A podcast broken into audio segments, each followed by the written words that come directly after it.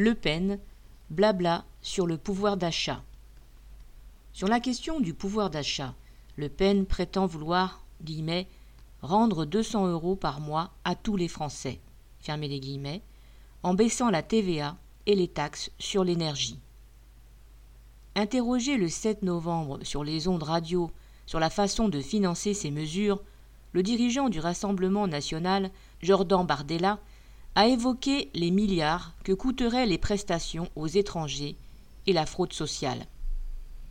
Les prestations aux étrangers ne coûtent rien au pays, au contraire, puisqu'elles sont alimentées par leur cotisation sociale en tant que travailleurs.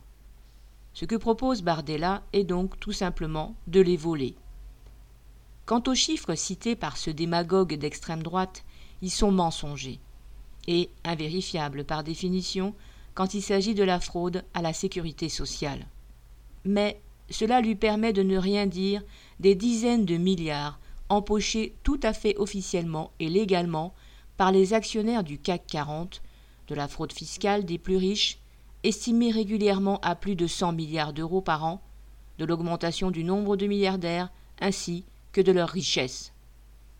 En se présentant comme, entre guillemets, la candidate du pouvoir d'achat, le Pen cherche à se différencier de Zemmour, qui la concurrence sur le terrain de la démagogie anti-immigrée.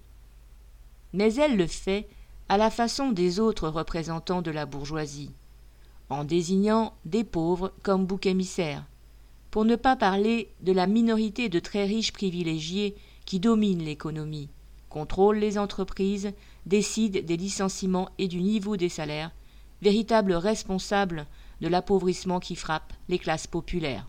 Marc Rémy.